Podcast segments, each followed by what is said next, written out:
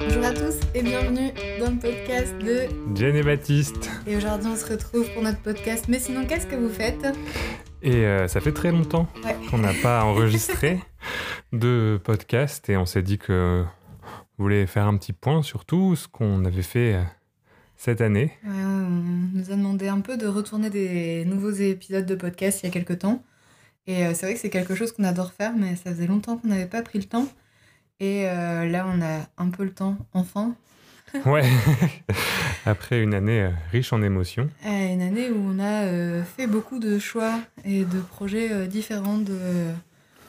Je, je sais même plus euh, où on en était sur le dernier épisode de podcast. Je pense que la dernière fois qu'on a enregistré le podcast, euh, c'était on sortait du confinement, on prévoyait de déménager. Non, on avait déjà déménagé. On avait déjà déménagé, on était déjà ici, c'est vrai. On venait de déménager et je pense qu'on était en train d'aménager la maison et les différents espaces créatifs de la maison et les espaces de vie de la maison. Je pense que le dernier podcast, ça devait être notre installation et notre déménagement, ce qui fait quand même presque un an et demi, presque.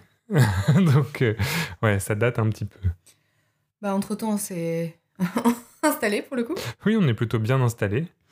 On est bien installé, les espaces de travail euh, sont euh, plutôt bien répartis. euh, les bureaux, l'atelier, voilà. On a à peu près réussi à créer des espaces fonctionnels, mais ça n'a pas été évident en termes de... D'installation, de- ouais. On a eu aussi on- problèmes au niveau des prises de son parce que l'espace est très différent. Oui. Et des prises de vue, on n'imaginait pas ça exactement comme ça. En fait, finalement, l'ancien appartement était presque plus pratique pour tourner que... euh, Bon, ça dépend. hein. ça, ça dépend. où, ça dépend comment. Enfin, pas toujours, euh, pas si facile que ça de se réapproprier un autre espace. Mais surtout, Mais surtout, on va maintenant tout changer. parce que euh, donc on a eu le second confinement euh, cette année en hiver et ça a été dur. non, on n'a pas été confiné cet hiver. Si, il y a encore eu un confinement cet Non, il hiver. n'y a pas eu de confinement cet hiver. Ouais, enfin bon, Sur la... euh, C'était l'hiver dernier quand on a déménagé. Cet hiver, on n'a pas été con- confiné. Ouais, mais enfin, il y avait à nouveau le Covid à fond, tu vois, c'était pas non plus. euh, Oui, il n'y a pas enfin, eu de bref, confinement. C'était pas super fun Non. période. Et on a décidé euh, d'avancer encore sur notre vie euh, personnelle et privée. Ouais, mais ça, c'était même avant cet hiver, puisque c'était Ouais. au niveau de l'automne. Donc au niveau de l'automne, euh, ça faisait déjà quelques années, donc là ça va faire 9 ans qu'on est ensemble. Ça fait 9 ans qu'on est 9 ans ensemble. qu'on est ensemble. 4 ans qu'on est mariés. Et euh, ça faisait quand même déjà quelques années qu'on se posait la question d'avoir un enfant tous les deux. Et euh, là on a euh, décidé de franchir le, le pas donc euh, cet automne. Donc euh, là je suis actuellement enceinte de 9 mois. Et un petit bout qui arrive, On a donc un bébé qui arrive. C'est allé très très vite. peut-être dans quelques jours, Non. dans quelques semaines, Tout à l'heure. tout à l'heure, à la fin de ce podcast. Euh, C'est peut-être la chose qu'il attendait. C'est la, fin de grossesse, euh, longue grossesse euh, malgré tout. Environ 9 mois. Environ neuf mois, c'est ça.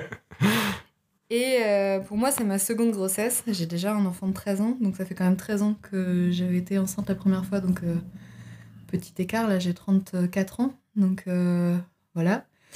Et seconde grossesse totalement différente de la première et très très difficile de faire un comparatif avec 13 ans d'écart parce que il s'est passé tellement de temps entre les deux que bah, ça devient presque incomparable presque. Et euh, Je pense qu'il faut repartir aussi de, du début, c'est-à-dire que nous, c'est une question qui a été euh, longtemps dans notre couple, à la fois d'un point de vue euh, personnel entre nous, mais Mhm. aussi d'un point de vue professionnel et d'un point de vue contextuel, on va dire, avec Oui. euh, voilà l'état du monde euh, écologique, euh, politique, social Ouais. aujourd'hui plus nos choix de carrière qui sont quand même des carrières euh, particulières. et euh, où euh, bon il y a de la précarité puis il y a aussi euh, une manière de travailler qui est très différente des avantages sociaux qui sont parfois absents par rapport à un travail plus classique de salariat ou des choses comme ça. Et surtout des questions aussi financières qui peuvent être importantes dans l'accueil d'un d'un enfant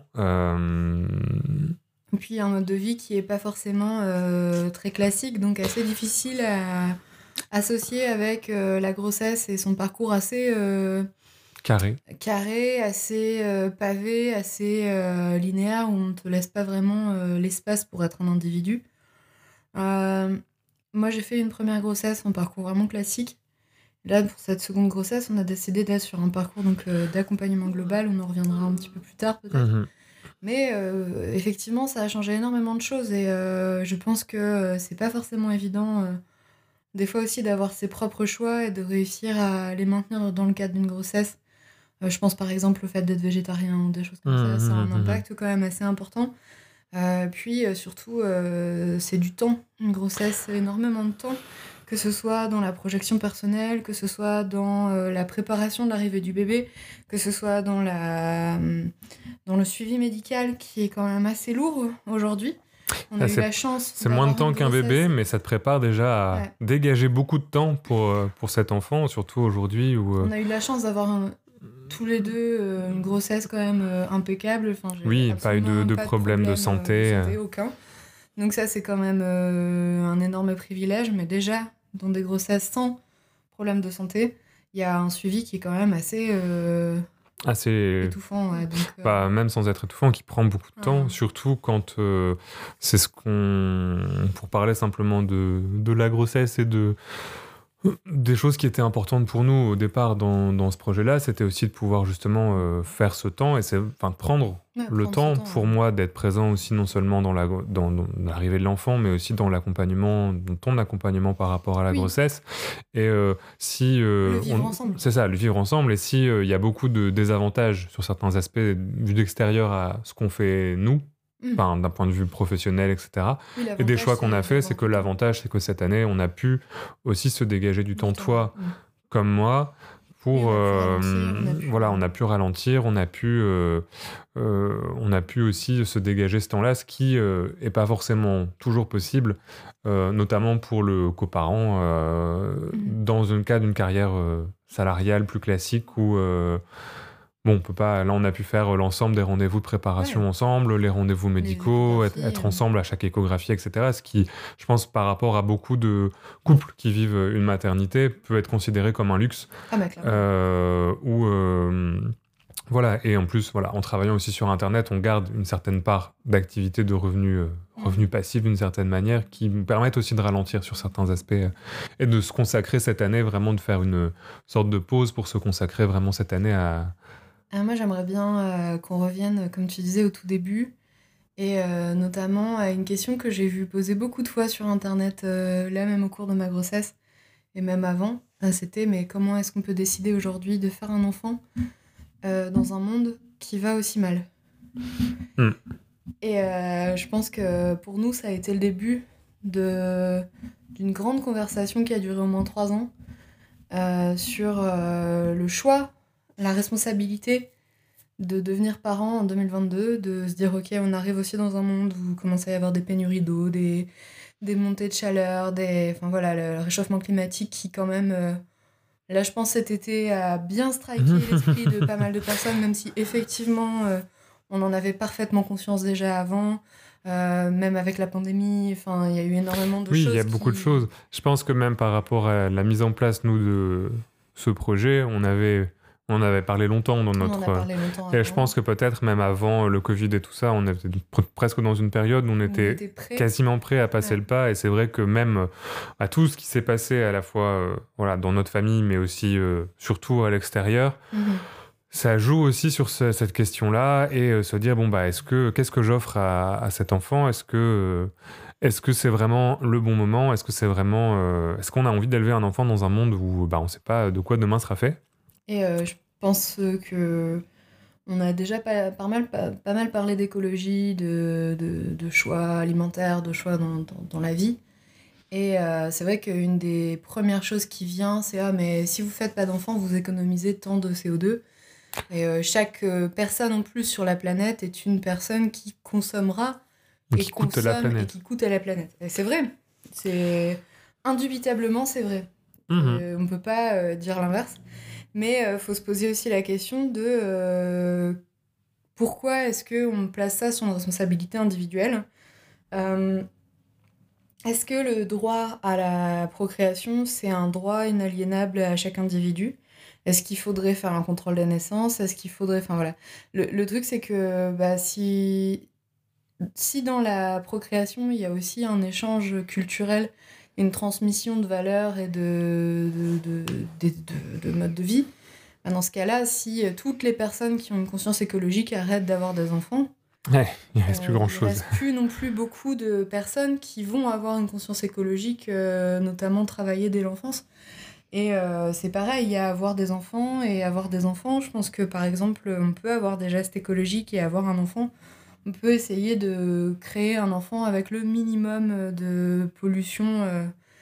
par exemple, un enfant qui va apporter des couches lavables ou un enfant qui va apporter des couches jetables en termes d'impact écologique, bah, c'est pas la même chose va y avoir la même production de déchets, il va pas y avoir exactement la même consommation d'énergie et de pollution. Euh, il y a énormément de choses qui font que euh, déjà dans le fait d'avoir un enfant, il y a également en fait une sorte de lutte politique. Et de transmission, comme tu disais, transmission de valeurs aussi, mhm. effectivement. Euh, nous, c'est une question qu'on s'est posée aussi, et sur certains aspects, on peut pas être responsable de, du monde. Enfin, on ne sait pas comment nos enfants les enfants du futur vont réagir aussi par rapport au monde dont ils vont hériter. ce dont le monde euh, futur va avoir besoin en termes de capacité, de connaissances chez les enfants de demain. Et puis c'est pareil, euh, les gens qui feront des enfants, il y en aura toujours. Et ils se poseront mhm. pas euh, la question de savoir si ils les mettent dans un monde meilleur. Ça, alors c'est pas une raison. Mais je pense que par exemple, avoir la conscience que on peut pas forcément prévoir l'avenir sur le court ou long terme peut pas savoir s'il euh, y aura besoin d'avoir des enfants ou pas. Euh, bah, Après, dans l'optique de continuer l'humanité, on aura besoin d'avoir des enfants, dans, dans tous les cas. Oui, bien sûr, mais tu vois, c'est ça, c'est juste... Euh, vous ne savez pas ce dont demain sera construit et les besoins dont on aura besoin de, de population de compétences. Et même ce que vivront vos enfants euh, dans 5, 10, 15, 20, 30, 40, 50 ans, 60 ans, les enfants de vos enfants, etc. Par exemple, nous, notre génération des millénials, euh, on est né à une période où on disait ah, il faut avoir des enfants, c'est important, euh, ils auront tout, ils auront le luxe, le loisir, ça. On n'est pas une génération qui vivons ce pourquoi on nous a créés et on ne mhm. vivra pas ce pourquoi on avait été projeté. Tout comme nous, on peut avoir des projections euh, positives ou négatives envers nos enfants, mais en réalité, vous pouvez pas prévoir euh, le monde de demain dans 20 ans, dans 30 ans, dans 40 ans.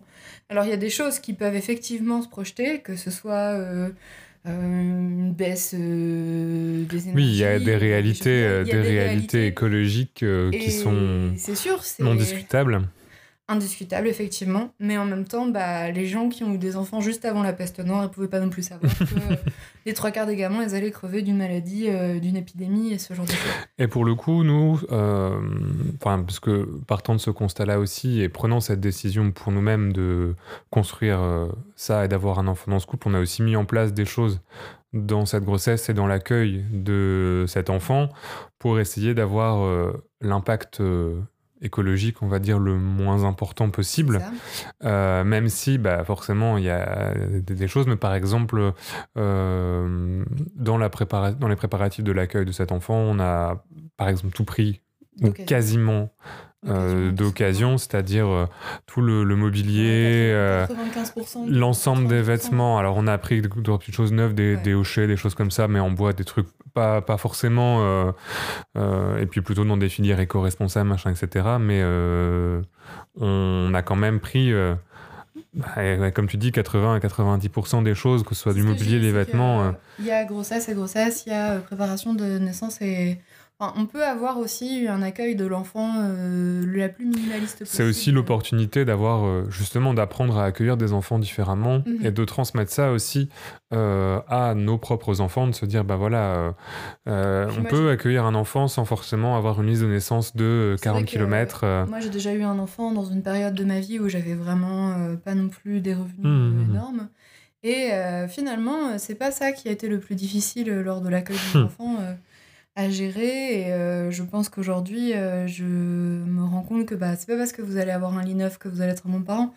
Et euh, c'est pas parce que vous allez avoir, je ne sais pas, 300 vêtements à la naissance de votre bébé que votre bébé il sera bien. Et enfin voilà, il faut réussir à faire du tri dans ce qui est important pour vous Mhm. et dans les valeurs que vous voulez donner.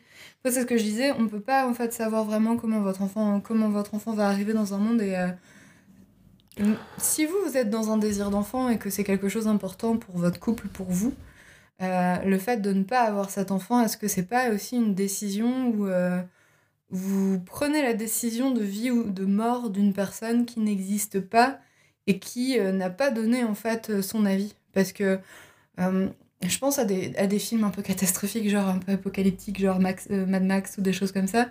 Mais que savez-vous de l'envie de vivre de la personne que vous allez peut-être mettre au monde Mhm.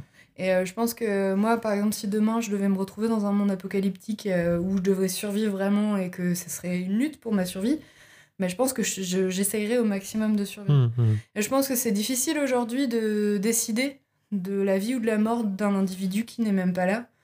Et euh, en sachant en plus que, enfin, faut quand même être honnête, euh, 95% des personnes qui ont des enfants, elles se posent même pas la question.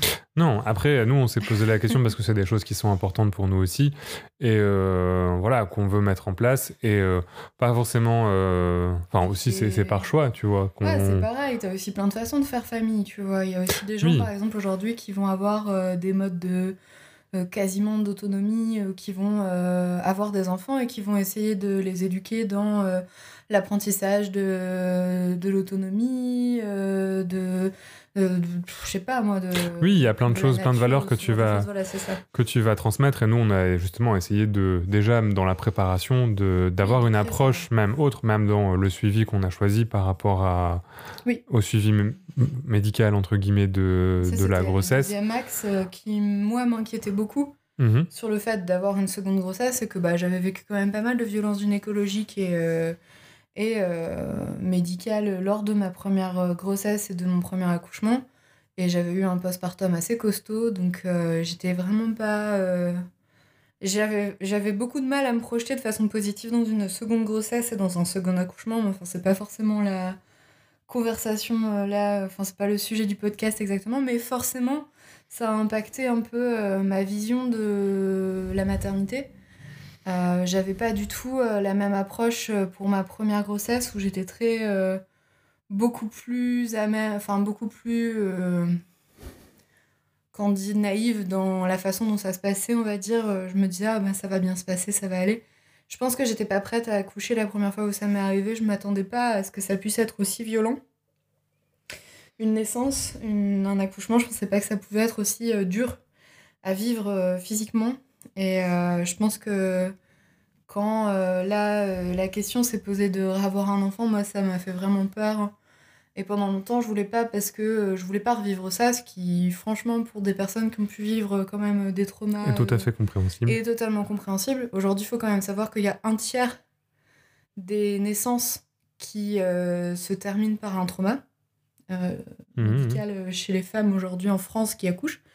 Un tiers, c'est quand même une sur trois. C'est-à-dire que chaque euh, personne qui Ça est beaucoup. née autour de vous, il y a une, de, une femme sur trois, donc euh, une femme qui a trois enfants, elle a presque 100% de chance d'avoir eu un trauma de grossesse. Et euh, c'est important de comprendre que bah, c'est euh, un espace qui est encore extrêmement sexiste, qui est encore extrêmement violent, qui euh, a énormément de, de choses à évoluer et qui est rempli de tabous. Euh, Il y a beaucoup de tabous autour de la naissance, autour de l'accouchement, autour de- du postpartum qui ont beaucoup de mal à laisser place Mhm. à la réalité parce que je pense qu'au fond, pour beaucoup de femmes et pour beaucoup de personnes qui ont des enfants, c'est difficile de dire Ah, j'ai eu un enfant, mais qu'est-ce que j'ai souffert? Ou ça m'a traumatisé. Oui, on a tendance ou, euh, à dire prix plutôt, euh.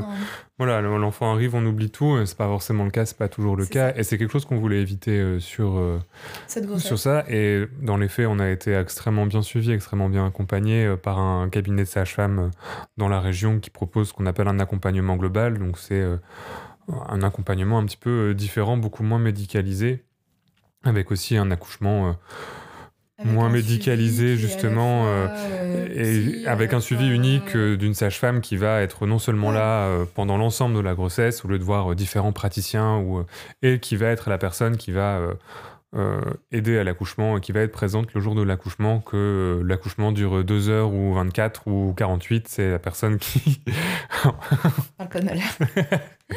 Non, mais en tout cas, c'est une personne qui est, qui est à 100% dédiée à, à, cet accompagnement. Et c'est vrai que ça a changé beaucoup de choses. Et je t'en parlais la dernière fois, je pense que même dans l'approche de la parentalité, oui c'est aussi quelque chose de différent parce que certes, c'est un suivi médical de la grossesse et bah, on, fait attention à la santé euh, de, la mère euh, s'il y a des soucis, des choses comme ça, mais aussi... ce qui est intéressant, c'est que c'est pas au détriment de... Euh, c'est pas au détriment d'un accompagnement humain, dirais pas forcément psychologique, mais disons humain, de... du... Oui, bah s'il y a besoin, je mais... Il y a quand même un suivi qui est plus que juste Oh bonjour, comment allez-vous ?» tu vois. Oui, bien sûr, mais c'est ce que je veux dire, pas suivi humain, c'est qu'il y a une... Pas psychologique, mais je dirais euh, un suivi euh, humain. Ouais, humain. Euh, je sais pas, genre, je trouve qu'il y a beaucoup d'empathie, il y a beaucoup de communication autour de la grossesse. Disons qu'il y a beaucoup de dialogue, il y a beaucoup de temps. On prend beaucoup le temps de faire attention à toi, faire attention à ce que tu ce que tu traverses en tant que personne, mais aussi ce qu'on peut traverser en tant que couple. Même dans les préparations à l'accouchement, on a été mis avec d'autres couples qui traversaient plus ou moins les mêmes choses ou qui avaient des expériences de vie plus ou moins similaire. Euh, ça a un coût, hein, c'est sûr. Et après, voilà, c'est aussi ce dont je voulais parler, c'est que ben, malgré tout, euh, alors c'est pas un accompagnement qui est. Euh, alors c'est pris en charge en partie par la sécurité sociale, mais bah, vous vous rendez bien compte que quelqu'un qui est disponible pour vous 24 heures sur 24 pendant 5 semaines, pour voilà, ça a un coût aussi. Donc, et c'est, c'est en tout cas pour nous, c'est quand même un coût important par rapport à nos revenus.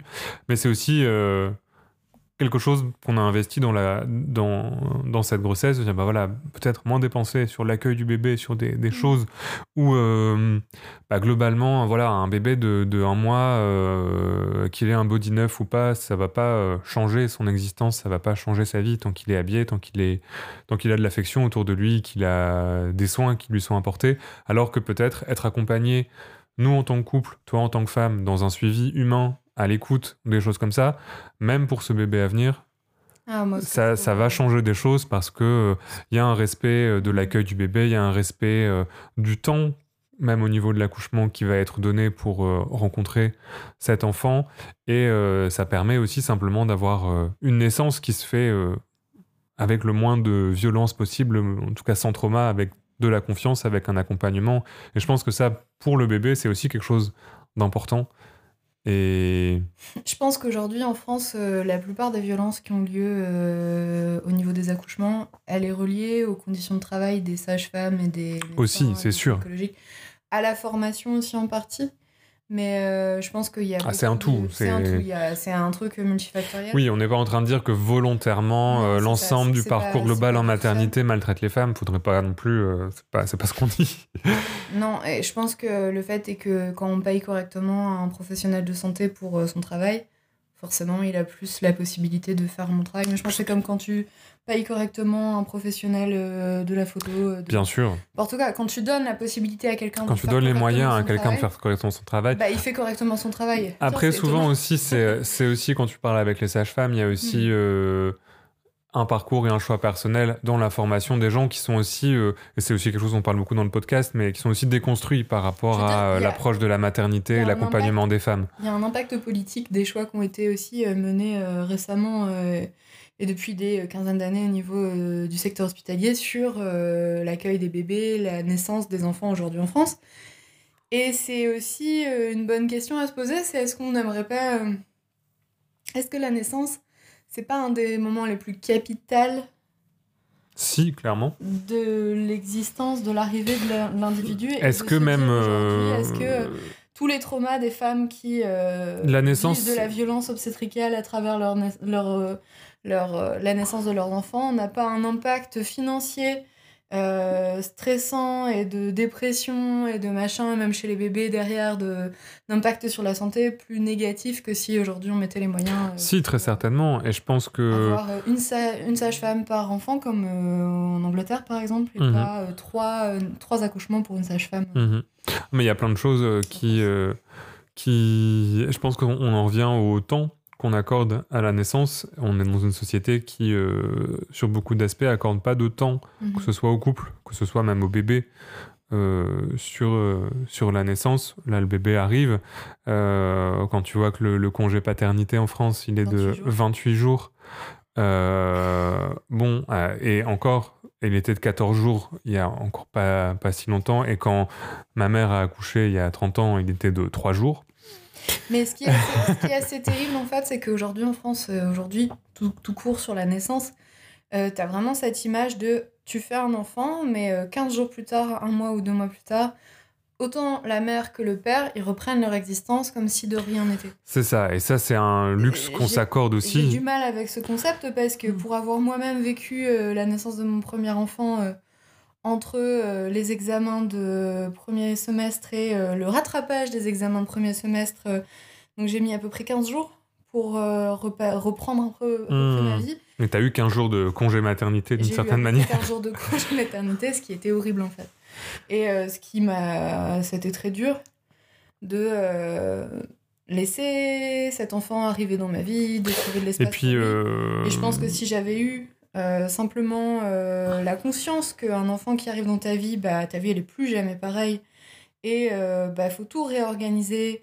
Et oui, certes, tu as des choses qui sont plus ou moins faciles à mettre en place.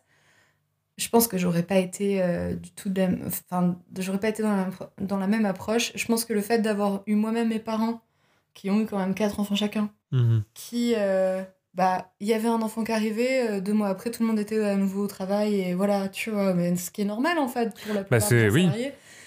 même encore aujourd'hui bah oui je pense qu'il y avait un côté où je me disais ah bah ça va aller comme une lettre à la poste de toute façon la vie continue je pense que non la vie elle est euh, fortement euh, mais en fait la vie continue parce que bah il y a pas le choix sur certains aspects. C'est juste ça. C'est un. Même l'arrivée des congés maternité, il est tard quand même. Tu et tu te dis bon bah c'est comme ça et bon, t'as pas vraiment euh, la possibilité. C'est aussi une, liberté qu'on a, nous, de notre côté, de mm. pouvoir euh, se dégager ce temps et pouvoir se dire, euh, bah, le projet de, cette année, c'est fabriquer cet enfant, accueillir cet enfant et, pouvoir dédier...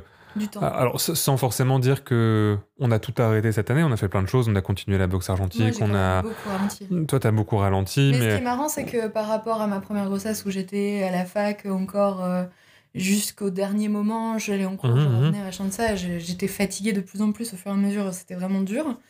Là, bah, je me suis rendu compte très rapidement que euh, il y avait des moments où je pouvais travailler, des moments où As pu, ce que je trouve assez intéressant, c'est que tu as ralenti. Il y a des moments où tu avais vraiment plus la possibilité ah de travailler parce que bon, au premier trimestre, ça a été très malade. Euh, c'était beaucoup de fatigue. Euh, bon, voilà. tu travaillais sur Zelda, quoi. C'est autre chose. Ah, pendant trois semaines, je pouvais rien faire à part, me, à part rester allongé. Donc, ouais, et euh, mais à d'autres moments, pour le coup, quand tu avais des regains d'énergie, tu as pu réinvestir une partie de ta vie professionnelle et, et, et aller au bout de certains projets que tu voulais conclure qui étaient importants pour toi avant, justement, bah, forcément, là, sur le troisième trimestre, de ralentir beaucoup plus parce que. Bah, Ce que je trouve assez particulier aujourd'hui, c'est que même sur les grossesses, on va dire, ah, bah, vous avez un congé par paternité, euh, de maternité vers la fin. Alors que tu as des femmes, elles vont extrêmement mal vivre le début de leur grossesse. Moi, je vois là sur ma première grossesse, j'avais pas eu de problème de premier trimestre. Alors que là, sur la seconde grossesse. Oui, tu sais pas euh, comment. J'ai été euh, malade comme un Et puis, je pense euh... qu'on prend pas compte de l'individualité. Tu as des femmes pour qui bah, ça va être important d'un point de vue euh, psychologique, peut-être, de pouvoir garder une forme de travail, de pouvoir. Non, non, c'est pas ce que je dis, c'est juste que je trouve que c'est assez mal fait. On va pas partir de tes besoins, on va partir Bien sûr, mais c'est ça. ok, on pense que ça, c'est vos besoins, et peu importe si c'est vos besoins. Bien sûr, mais c'est ce que j'essaie de dire. C'est c'est qu'il n'y a pas, pas de prise en compte de l'individualité, que ce soit bah, physique ou mentale de la personne. Moi, pendant et 15 euh, jours, 3 euh, semaines, j'étais malade de ouf. Pourtant, j'étais pas enceinte énormément, j'étais enceinte de 2 mois. Et je pouvais plus rien faire. J'étais vraiment, mais je pouvais plus rien faire. C'était horrible. Mmh, mmh. Et puis finalement, euh, vers 5, 6, 7 mois, où on pourrait dire, ah, quand même, ça doit être un peu difficile. T'avais bah, beaucoup plus d'énergie. Beaucoup, beaucoup mieux. J'étais beaucoup plus en forme, je pouvais bouger, j'avais beaucoup plus, même, je travaillais beaucoup plus mmh, que à ce moment-là. Et le fait d'avoir vraiment cette main mise sur mon emploi du temps, sur mon travail, de pouvoir faire exactement ce que je voulais, bah, ça a été euh, quand même bien plus agréable. moi, j'avais, j'en avais profité pour lancer un, un projet Patreon. Clairement, euh, parce que y avait, euh, je savais que c'était un truc que je voulais tester. Je mmh, mmh. Je savais pas si je voulais le faire pendant très longtemps et je savais pas si j'avais envie de mettre énormément d'énergie là-dedans. Je savais qu'avec la avec l'arrivée du bébé, j'allais arrêter. Mais c'était sympa parce que ça m'a permis d'aller jusqu'au bout de tout ça. Puis j'ai fait pas mal de choses. Euh, je me tu suis prendre une presse. Je me suis euh, pris une presse euh, grâce à ça. J'ai pu euh, travailler plein de techniques et plein de choses. C'était vraiment très intéressant. Mais je voyais bien qu'avec le bébé, enfin avec la grossesse, bah, j'ai euh, fait beaucoup moins de vidéos, j'ai travaillé Oui. moins régulièrement. Ce qui est euh, pas forcément trop grave dans le sens où je sais que une fois que je commencerai à pouvoir me remettre un peu en selle, bah, je vais tout reprendre et puis euh, je vais remettre. Oui, c'est aussi parce qu'on. Je pense qu'il y a aussi, mais notamment sur Internet, notamment pour les gens qui créent sur Internet, cette euh, pression de d'être euh, tout le temps là, Ouais. partout, en permanence, sur les réseaux sociaux, sur les choses comme ça. Puis t'as des Et, femmes, par exemple, qui euh, sont créatrices sur Internet et qui osent pas avoir d'enfants parce qu'elles disent, bah, j'aurai plus le temps. Moi, je pense à une, une créatrice sur Internet qui a eu une petite fille euh, il y a 2-3 ans et qui a eu beaucoup et qui a encore beaucoup de mal à se remettre un peu euh, en, en selle, quoi, parce que, bah, en fait, elle a pas de garde de son bébé. Mhm. Et euh, je trouve que Bah, nous, assez euh, rien que- euh, le Covid et tout ça, il y a plein de gens qui Mais rien que quand j'ai été demander moi la demande de, De place en hein. crèche ici, de crèche publique dans la ville, rien que d'avoir photographe et illustratrice comme Ouais. métier, où on sait que c'est des métiers à domicile, le monsieur il m'a dit euh, bon bah euh, vous commencerez certainement à grappiller des après-midi ici et là, à remplir des, des trous, mais pas vous aurez il y a peu de chances que euh, ait euh, une place euh, avec euh, enfin fixe entre Mm. guillemets même si bah, pour le coup on demandait quand même peu de peu de jours parce qu'on demandait que quelques après-midi Ouais. et pas une garde totale parce que bah notre idée aussi c'est pas de, de lourder ce- cet enfant euh, Oui, à la première occasion non plus Après, l'idée. euh, mais euh, bon, c'est aussi de ça. pouvoir organiser aussi la vie ensemble. Mais c'est aussi ce qu'on disait dans, dans notre relation, le fait d'être tous les deux aussi à la maison. Peut-être que dans l'organisation de l'arrivée du bébé, quand, le, quand on sera sorti de vraiment des, des premières semaines, des premiers mois, on ne sait pas comment ça va s'organiser pour notre travail euh, ensemble et comment on va pouvoir aussi euh, se garder l'un et l'autre le, le- Ce qui est compliqué, je trouve, c'est que bah, quand tu travailles chez toi et que tu as un petit, on part du principe que bah, tu vas faire garde à domicile de ton enfant et que tu pas vraiment le choix. Et pour toutes celles et ceux qui ont gardé leurs enfants pendant le Covid et qui devaient travailler en même temps, je pense qu'ils se sont rendus compte que C'est ça. bah, travailler avec un enfant euh, à la maison, même euh, un grand enfant des fois, hein, ça peut être euh, Compliqué. ça peut être compliqué et trouver du temps dans même en termes d'espace. Alors nous on a la chance d'avoir déménagé et d'avoir une maison qui est, qui est quand même des, des espaces. il y a plusieurs étages, plusieurs pièces qui permettent de, de s'isoler malgré tout, mais euh, Tu peux pas laisser un enfant de six mois mais tu peux pas laisser un enfant de 6 mois tout seul, donc ça veut dire qu'il y en a forcément un des deux qui, qui fait babysitter, enfin entre guillemets. euh, Ce qui est assez fou, c'est que bah, t'as des. T'as quand même. euh, Enfin, on sait tous les deux que le fait de faire le choix d'avoir un enfant aujourd'hui, bah, en termes de productivité, on va avoir un impact direct sur notre, euh, travail, c'est sûr. Et je trouve que c'est pas normal aujourd'hui de pas avoir autant de droits en étant euh, auto-entrepreneur euh, et de pouvoir avoir euh, des places en crèche. Après, on en revient toujours au problème des moyens qui sont mis pour les classes en crèche, même, Bah ouais. même pour les personnes qui sont salariées. C'est des choses qui sont compliquées. Oui, je veux dire, là, on est dans une ville. sur la ville, il y a, je sais pas, j'avais regardé, il y a 300 places en crèche, quelque Ouais. chose comme ça. Et c'est plutôt une ville qui est bien fournie, mais il y a 24 000 habitants et 300 places en crèche. Mhm. Bon, euh, ça fait pas beaucoup. Alors, tous les 20 000 habitants, voilà.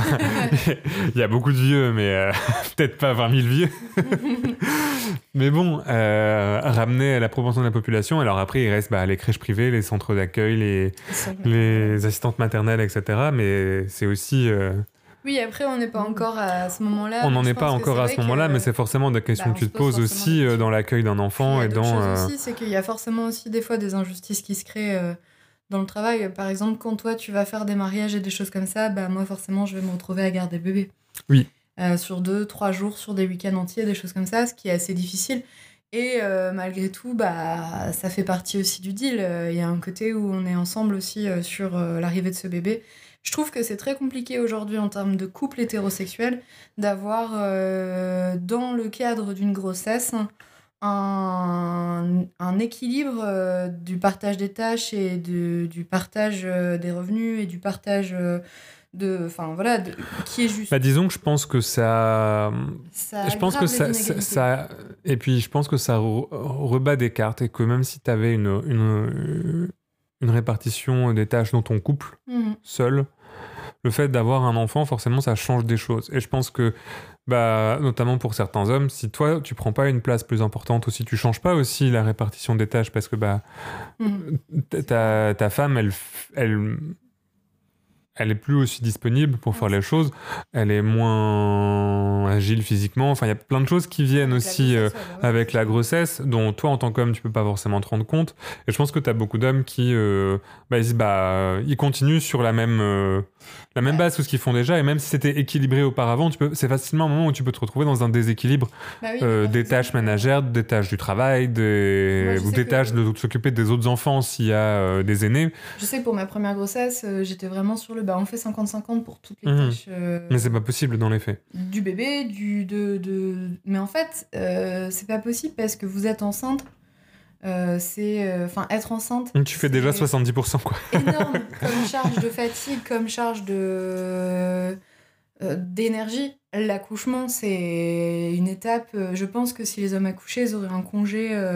en spa pendant trois mois et demi derrière avec, ma avec massage intégral en semi-permanence où ils auraient jamais besoin de s'occuper de leur bébé pendant trois mois et demi. Et en mode... Enfin, je veux dire, un accouchement, ça peut vraiment vous détruire euh, physiquement, mentalement, euh, psychologiquement. Et vous pouvez vraiment mettre beaucoup de temps pour vous en remettre physiquement. Moi, je pense que j'ai accouché et je me disais, ah, mais deux jours après, ça va aller. Là, je me dis, mais mon accouchement, c'est derrière. Je fais euh, le postpartum en mode mois d'or. euh, il me faudra bien un mois, un mois et demi pour m'en remettre, pour euh, me dire, ok, c'est bon, j'ai accouché, je m'en mets. Alors, ça fait peut-être un peu princesse dit comme ça, mais clairement, j'ai plus du tout la même vision de la maternité, de l'accouchement et de du postpartum, qui pour moi, en fait, c'est vraiment la même chose. Hmm. Mais je pense que c'est ça. Je pense que nous, cette année, on s'est dit, bah voilà, c'est le projet de l'année, d'une certaine manière. Ouais. Euh, tout comme l'année dernière, le projet de l'année, C'était euh, déménager, déménager. alors, de l'année, euh, voilà, ça veut pas dire qu'on se consacre euh, uniquement, enfin, qu'on fait que ça de l'année, mais, c'est-à-dire que c'est le- euh, le, la chose où bah, c'est la priorité, quoi, par rapport Ouais. à par C'est pas l'année où tu vas te euh, dire, ah, euh, je vais lancer un nouveau projet super ambitieux euh, de quoi que ce soit. C'est l'année où euh, je vais euh, doubler mon nombre de followers Instagram, ou j'en sais rien, peu importe, tu vois. Mais euh, non, non, non, non, mais tu vois, où bah, en tant que créateur, entrepreneur, machin, etc., t'as un côté où bah, t'as aussi ces... tu peux aussi avoir ces projets-là, des choses comme ça, mais je pense que des fois, il faut aussi euh, savoir se recentrer sur. euh, Ouais, bah là, cette année, on s'est. re- Enfin, Sa vie. Ça fait 2-3 ans qu'on s'est quand même vachement recentré. C'est ça, et d'essayer de euh, trouver un équilibre par rapport aux, aux premières années de, de notre couple où bah, on a aussi lancé beaucoup nos projets. Ouais, on, a c'est aussi, vrai, c'est on a aussi la chance aujourd'hui, toi comme moi, d'être euh, bon, à différents niveaux, mais plus ou moins installés dans nos communautés créatives Oui. sur certains aspects en Et termes puis, de. est-ce que euh, le fait d'avoir. euh, Enfin. on a été un peu face à un dilemme, un moment de se dire euh, soit on va plus loin, on crée encore ça. plus de projets parce qu'on a les moyens, on a la possibilité, on a. Voilà, parce qu'on avait travaillé pour ça. Ou est-ce qu'on se dit, bah là, c'est maintenant ou jamais Parce que bah, malgré tout, j'ai 34 ans. On a commencé à essayer de faire de, de lancer les essais bébés cette année en décembre. Non, Non, en octobre. en, en novembre. Ouais, octobre-novembre. Novembre. Je suis Oui. tombée enceinte en décembre. Mais euh, j'en parlais avec euh, toi ce matin. Oui, ça aurait pu être On beaucoup, pourrait beaucoup plus encore long. être en train d'essayer. euh, Mhm, la mhm. moyenne pour notre âge, c'était entre 1 an et 18 mois Mhm, pour la, la première grossesse. Bon, dans les faits, on a eu, de la... on a eu plus de chance, mais c'est vrai que il y a un côté où aussi. Et puis je pense que- les défis qui peuvent venir à vous euh, sur euh, ce genre de, de projet personnel. Euh, Il y a des personnes qui vont mettre beaucoup plus de temps pour arriver à avoir un enfant. Je pense que c'est important aussi de Et puis je pense ça. que des fois, quand tu es dans ce truc-là de euh, bah, tu crées ton projet créatif, tu es sur les réseaux sociaux, tu es dans un truc aussi où ça prend beaucoup de temps et tu es toujours dans ah, il faut avancer, développer, euh, Mm. etc. Trouver des nouvelles idées. trouver- Et ça peut être aussi très. euh, ça peut vite te bouffer, même d'un point de vue personnel, et tu peux vite te retrouver euh, piégé là-dedans, dans ce- cette course euh, Ouais. permanente au développement de projets, aux nouvelles idées. Tiens, il me faut une nouvelle idée de vidéo, il me faut. difficile de se poser et de se dire, mhm. ok, bah, et notre vie privée. Et, je trouve que c'est extrêmement compliqué de se dire, on, on, on, se dit toujours, ah bah, on fera ça plus tard, je ferai ça quand. Euh, et c'est des discours que j'avais vu même chez beaucoup de, de créateurs, euh, une chaîne de, de, tech que je suis où bah, il gère ça avec sa femme, c'est la grosse chaîne de tech, s'appelle Linus Tech Tips. Et à un moment, il avait fait une vidéo, il disait, bah voilà, on se dit toujours, tiens, je vais développer ça, ça donnera plus d'argent pour mes enfants, on va déménager pour faire ça. Et au final, on se retrouve à bosser 70, 80, 90 heures par semaine en disant bah je le fais pour ma famille, je le fais pour ça, mais au final de passer aussi à côté de beaucoup de, de moments bah, qu'on pourrait passer avec euh, sa famille ou de choses de construction qu'on pourrait faire euh, pour sa vie personnelle, pour son couple, peu importe.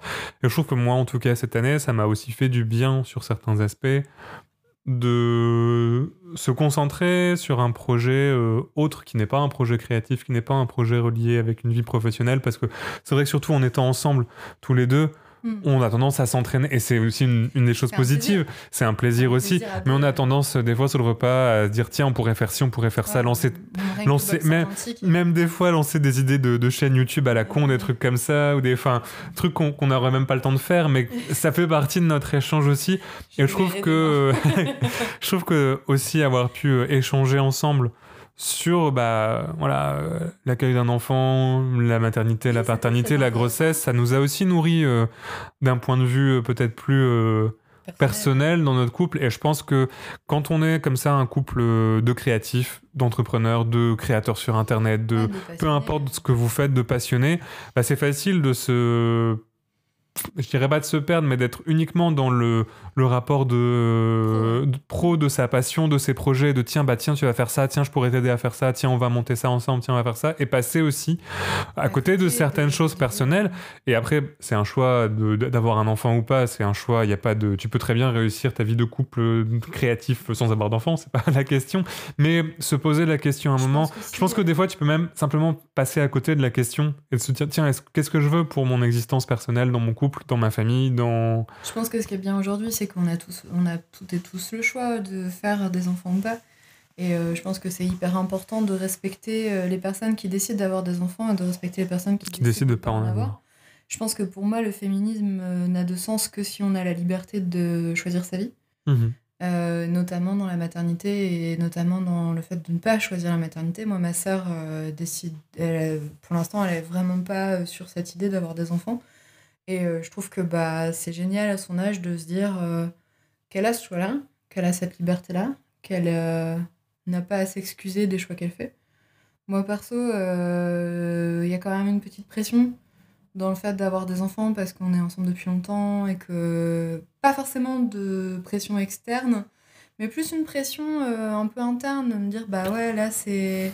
Oh, oui, je, et puis je pense. d'horloge biologique, mais ça serait pas ça. Ça serait juste, bah par exemple, il y a beaucoup de choses dont on ne parle pas forcément sur l'horloge biologique. Moi, c'est pas. C'est pas l'horloge biologique qui m'inquiète, c'est plutôt bah il faut quand même être honnête et regarder les choses en face. Euh, une grossesse après 35 ans, c'est considéré comme grossesse à risque en France. Et euh, les... la fertilité, bah, c'est énormément. Alors je sais que c'est pas forcément quelque chose qu'on a envie je sais que c'est pas forcément quelque chose qu'on a envie d'entendre, mais quand on fait quand même quelques recherches sur toutes ces choses-là, bah, ça compte dans la décision qu'on peut prendre. Par exemple, moi je sais que euh, prendre des risques euh, en termes génétiques euh, sur mon mmh, enfant mmh. parce que je dépasse les 35 ans. Bah, et puis en plus, c'est aussi. C'est un choix personnel et je, je le dis souvent, l'âge l'âge où vous vous sentirez prêt, où vous aurez envie d'avoir un enfant, si vous êtes prêt pour ça, bah, c'est l'âge idéal pour vous. Et puis je pense qu'il y a un côté aussi, notamment dans tous les discours que tu peux voir sur euh, l'entreprise, les machins, un truc comme ça, où on te dit, bah voilà, il faut faire, il faut avancer, il faut avancer. Et euh, finalement, il y a aussi des projets dans ta vie où bah il y a une, euh, une limite, où bah ouais, si tu auras tout le temps, le, tu pourras toujours lancer une entreprise à 35 ou 40 ans, ou 45 ou même 50 ou même 60 si tu veux, enfin peu importe. avoir un enfant à 45 ans, c'est quand même plus difficile. que tu sois un homme ou que tu sois une femme, c'est quand même plus difficile que d'avoir un enfant à 30 ans ou à 25 ans ou... La question aussi, c'est est-ce que à, cet âge-là, vous allez avoir envie d'aller courir après un enfant de 2 ans?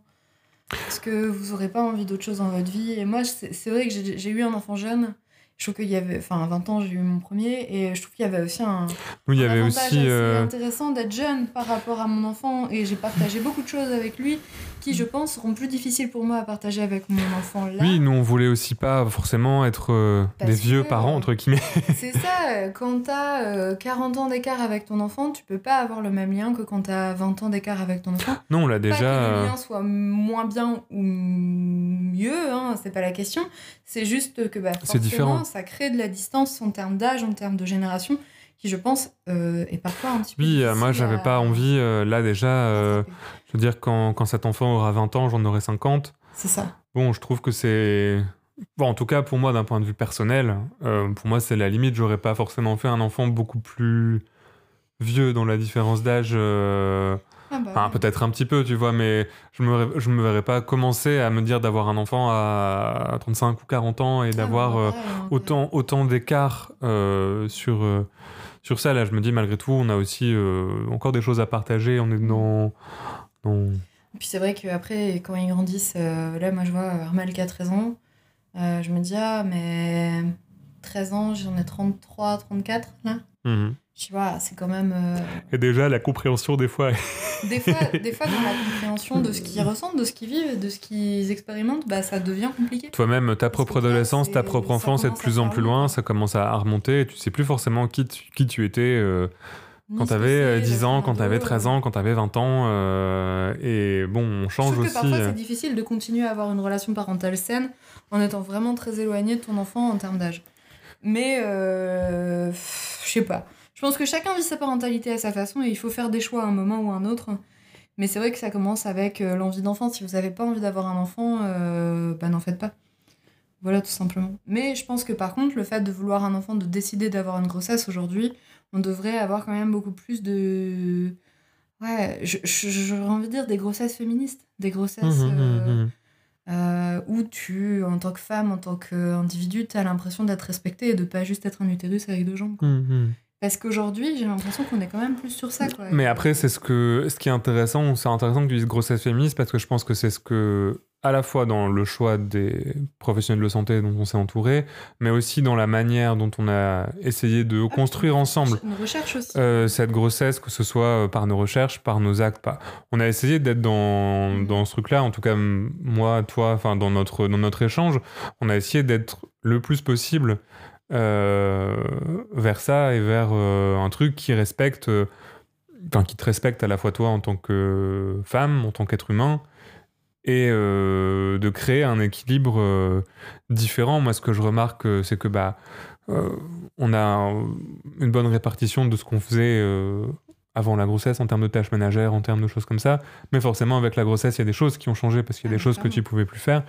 Et euh, moi, j'ai pris le pas aussi là-dessus et j'ai essayé de compenser au maximum sur les moments où t'étais pas bien, sur les moments où. Moi, ce qui me fascine, c'est que j'ai l'impression qu'il y a beaucoup de violence de la part des hommes sur les femmes qui sont enceintes. Parce qu'ils ont l'impression qu'ils vont jamais trouver une place qui sera suffisante. C'est ça, et moi je Alors pense que. fait, si euh, ils prenaient juste plus euh, de place sur euh, les choses que toi tu faisais avant, je pense qu'ils se sentiraient utiles. Et puis je pense que dans la grossesse, de- le rôle principal du, du coparent, euh, c'est de prendre soin de la personne qui est enceinte. Ouais, mais je pense qu'on est encore loin de ça. Mais encore, et- on en revient à, la question du temps. Je te dis souvent, euh, et en même temps, euh, si je bossais 42 heures par semaine, euh, bah, j'aurais pas ce temps-là pour Ouais, euh, prendre cette place à la maison, ou moins, tu vois. mais clairement. Euh, et ça pose aussi euh, problème dans le. Je pense qu'il y a une part de choix individuel, mais je pense que le problème, il est structurel. Oui, bien il sûr. est euh, dans la structure de la société aujourd'hui et dans la structure de la maternité, comment on accompagne aujourd'hui les femmes enceintes, comment on accompagne la naissance, comment on accompagne tout ça. Moi, j'aimerais bien parler aussi un peu, c'est de la médicalisation de la grossesse. Euh, aujourd'hui, c'est un truc de fou.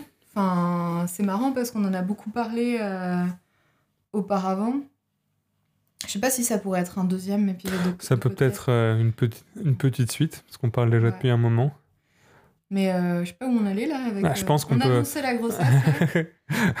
on a annoncé une, une grosse annonce de 45 minutes, mais Non, mais après. euh, Donc, ouais, on peut peut-être ce qu'on peut faire, c'est qu'on va, on va, clôturer, on va dire, euh, clôturer sur cette idée de grossesse féministe. grossesse féministe et euh, respectueuse et, euh, et le désir d'enfant dans un monde apocalyptique. Et puis, et, comment ça s'intègre.